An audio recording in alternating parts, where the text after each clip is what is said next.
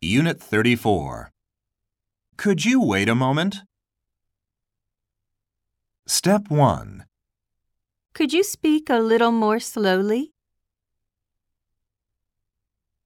Could you say it in other words? Could you pass me the salt? Could you please tell me the way to the post office?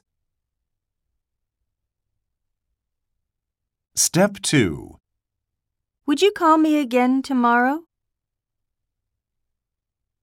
Would you please lend me this book until next Monday?